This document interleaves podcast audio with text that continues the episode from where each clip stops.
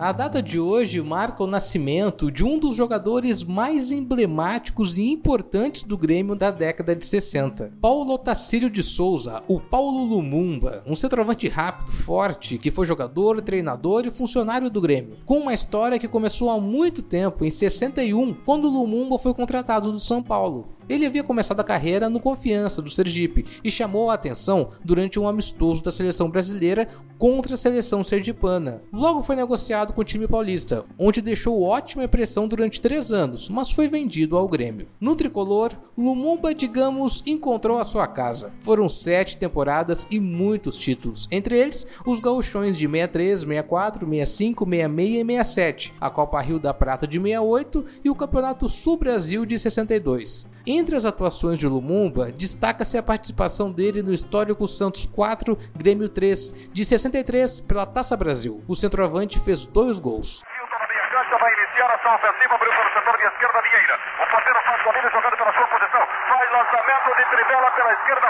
Vai penetrar, está pelo bico da grande área. Tem contra si João Carlos, driblou pela direita, pela esquerda. Engatilha, fuzila.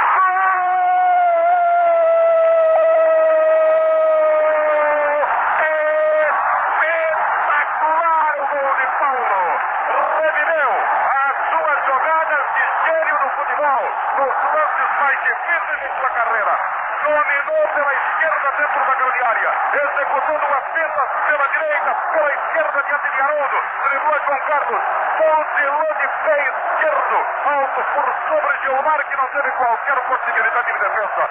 Paulo Lumumba faz o primeiro gol de Pelé na partida do Estádio Olímpico de Porto Alegre. Um gol genial, estabelecido aos 6 minutos e 30 segundos. Um para o Grêmio, zero para o Santos.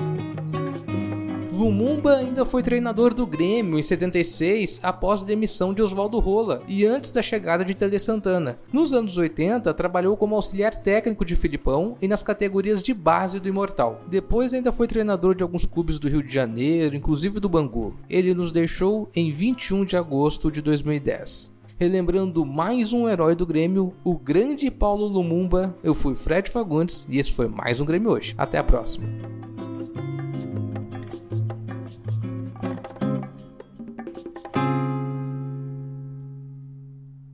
Você está ouvindo uma produção Altia Podcasts Criativos.